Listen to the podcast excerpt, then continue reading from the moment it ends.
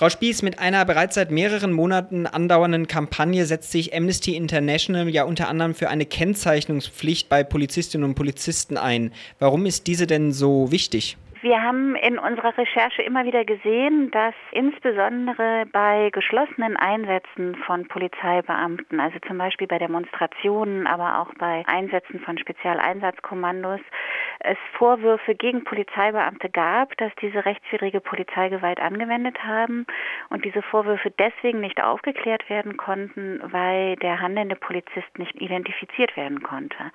Und wir halten die Kennzeichnungspflicht deswegen für sehr relevant, weil so unter anderem sichergestellt werden kann, dass ein Polizeibeamter, der rechtswidrig handelt, zur Rechenschaft gezogen werden kann. In einer aktuellen Studie, die die Bundestagsabgeordnete Ulla Jelpke in Auftrag gegeben hat, wird als Ergebnis festgehalten, dass in nahezu allen europäischen Staaten Formen einer Kennzeichnungspflicht ähm, bestehen. Haben diese Ergebnisse in irgendeiner Weise Auswirkungen auf Ihre Kampagne?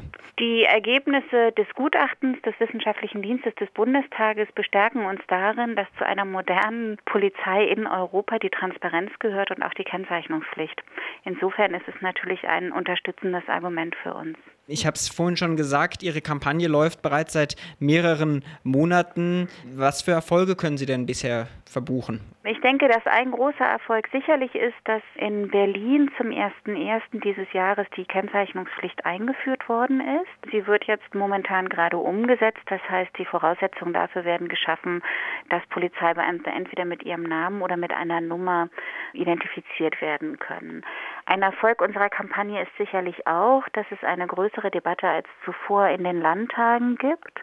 So zum Beispiel gab es eine öffentliche Anhörung zu dem Thema in Brandenburg. Jüngst gab es in Bayern einen Gesetzentwurf der Grünen, der in erster Lesung in den Landtag eingebracht worden ist.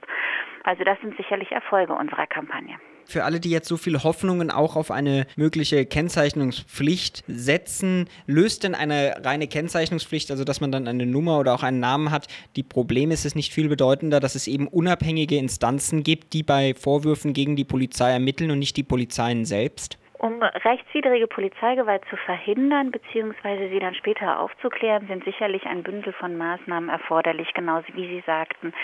Die Kennzeichnungspflicht ist ein Baustein dafür, die mehr Transparenz einführt.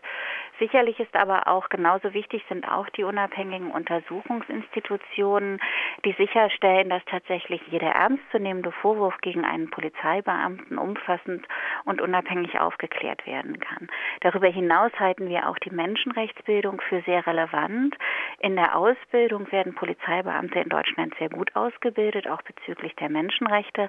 Leider gibt es aber keine verbindliche Fortbildung. Auch dafür setzen wir uns ein. Abschließend vielleicht so eine unabhängige Kontrollinstanz. Ich weiß, es gab sie mal in Hamburg, ist dann von Herrn Schill wieder abgeschafft worden. Gibt es in irgendwelchen Bundesländern derzeit unabhängige Kontrollinstanzen? Es gibt ähm, einige gute Ansätze. Sowohl in Hamburg als auch in Bremen ist das Dezernat, was Vorwürfe gegen Polizeibeamte aufklären soll, aus der Polizei losgelöst worden und unterliegt dort der unmittelbaren Kontrolle der sogenannten Innensenatorischen Behörde in Bremen und auch der Innenbehörde in Hamburg. Das ist schon mal ein erster guter Ansatz. In Sachsen-Anhalt gibt es sehr bescheidene Tendenzen.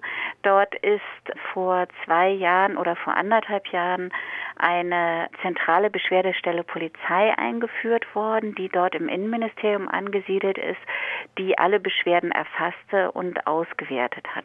Aber das sind erste Ansätze.